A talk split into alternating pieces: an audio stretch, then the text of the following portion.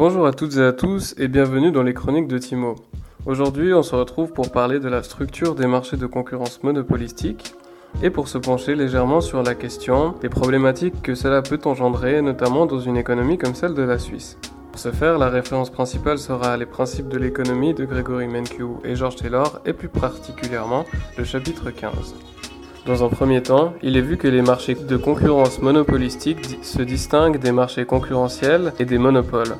En effet, dans cette structure, de nombreuses firmes vendent un bien ou un service similaire mais pas identique à celui vendu par les autres firmes. Cela les distingue donc de la situation de concurrence puisque les biens vendus ne sont pas tout à fait similaires. Cela distingue également cette situation d'une situation de monopole puisqu'il y a de nombreuses firmes qui sont tout de même disposées à offrir un service ou un bien qui peut substituer celui vendu par la firme concernée. En outre, il est vu que les firmes des marchés de concurrence monopolistique tentent à produire une quantité qui leur est plus favorable que les firmes des marchés concurrentiels. En effet, il a été vu précédemment que les firmes des marchés concurrentiels sont preneuses de prix et que ce prix représente généralement la quantité qu'ils produisent qui minimise leur coût de production, à savoir leur coût moyen total. A contrario, les firmes de concurrence monopolistique ont la possibilité d'établir le prix selon ce qui les avantage et donc de choisir la quantité qu'ils vont produire. Cela correspondra graphiquement au croisement entre leur courbe de coût marginal et leur courbe de recette marginale. Malgré cela, les firmes en situation de concurrence monopolistique doivent tout de même se distinguer les unes des autres. À ce titre, un pourcentage considérable de leurs dépenses est investi dans la publicité. En effet, vous avez probablement déjà vu à la télé ou sur internet de la publicité pour des médicaments, pour des céréales à déjeuner ou pour des mousses à raser. Il s'agit en l'occurrence de publicité effectuée par des entreprises en situation de concurrence monopolistique. La publicité leur permet d'émettre un signalement quant à la qualité du produit. À cet effet, plus une publicité est coûteuse, plus le signalement qu'elle envoie sur le produit tend à être fort et donc plus elle aura potentiellement un impact positif.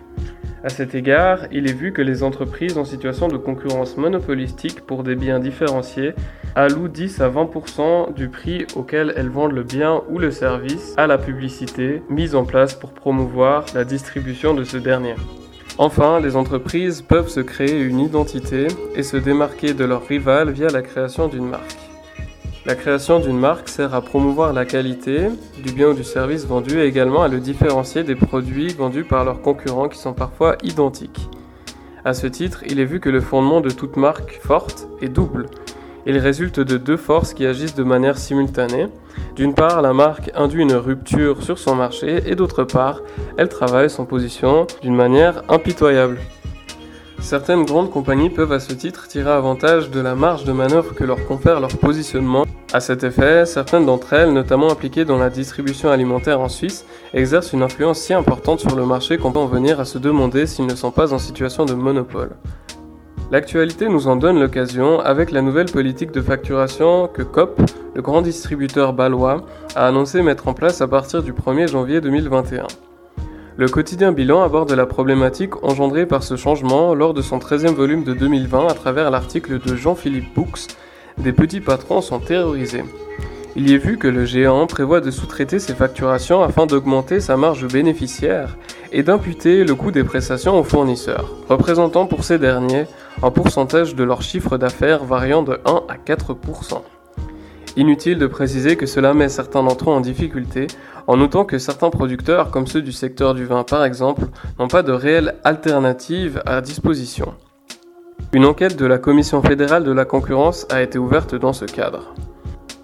Alors selon vous, dans le cas où le nouveau modèle d'affaires de COP serait maintenu, quelles solutions s'offrent aux producteurs qui ne souhaitent plus collaborer avec cette compagnie? Pour partager vos réflexions, vous êtes évidemment la bienvenue.